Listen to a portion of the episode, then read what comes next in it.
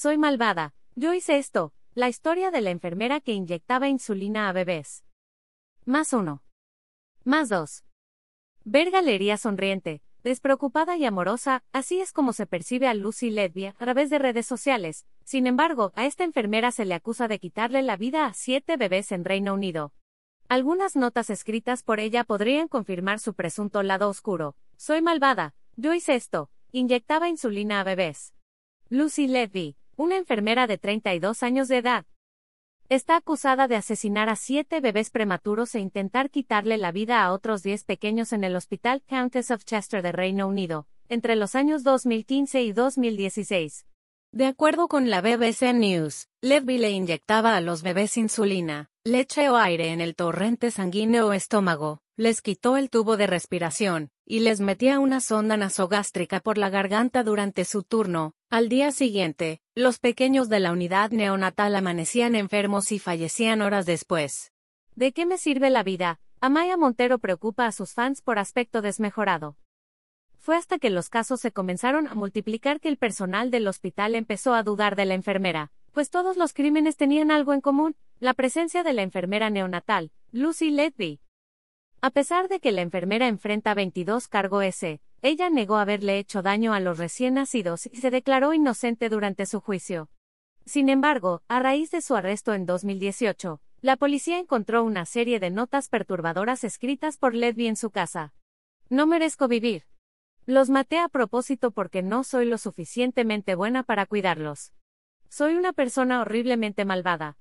Mientras en la parte inferior del papel escribió en mayúsculas, soy malvada, yo hice esto.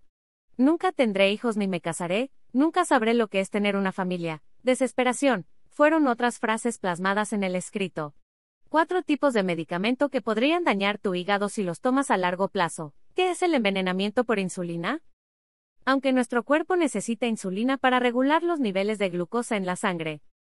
De esta manera, utilizarla como fuente de energía, Inyectar demasiada insulina puede causar hipoglucemia, una afección en la que el nivel de glucosa se encuentra por debajo de lo normal, describen especialistas del Instituto Médico Mayo Clinic.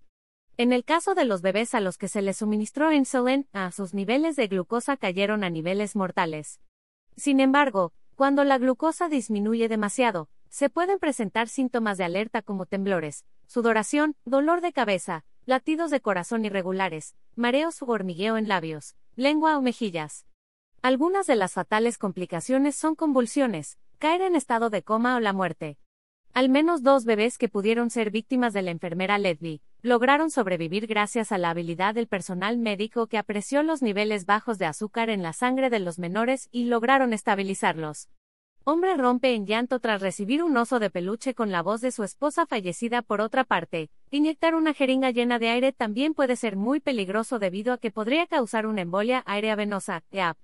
Un artículo publicado por el National Library of Medicine describe que esta afección se origina cuando se introduce aire o gas en el sistema venoso, pero solo el volumen y la velocidad de infusión pueden determinar la gravedad de las complicaciones. De acuerdo con los especialistas, los valores entre 300-500 mililitros de gas introducidos a una velocidad de 100 mililitros por segundo pueden ocasionar complicaciones fatales, pero incluso volúmenes bajos como 50 mililitros también podrían causar consecuencias considerables, por ejemplo, obstrucción del tracto de salida pulmonar y en vasos sanguíneos.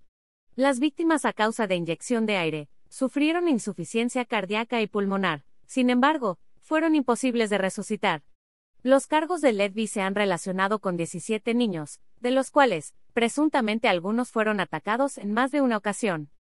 Aunque el juicio comenzó el pasado lunes, la enfermera ha sido detenida por lo menos en tres ocasiones, la primera en 2018, la segunda en 2019 y la última hace dos años.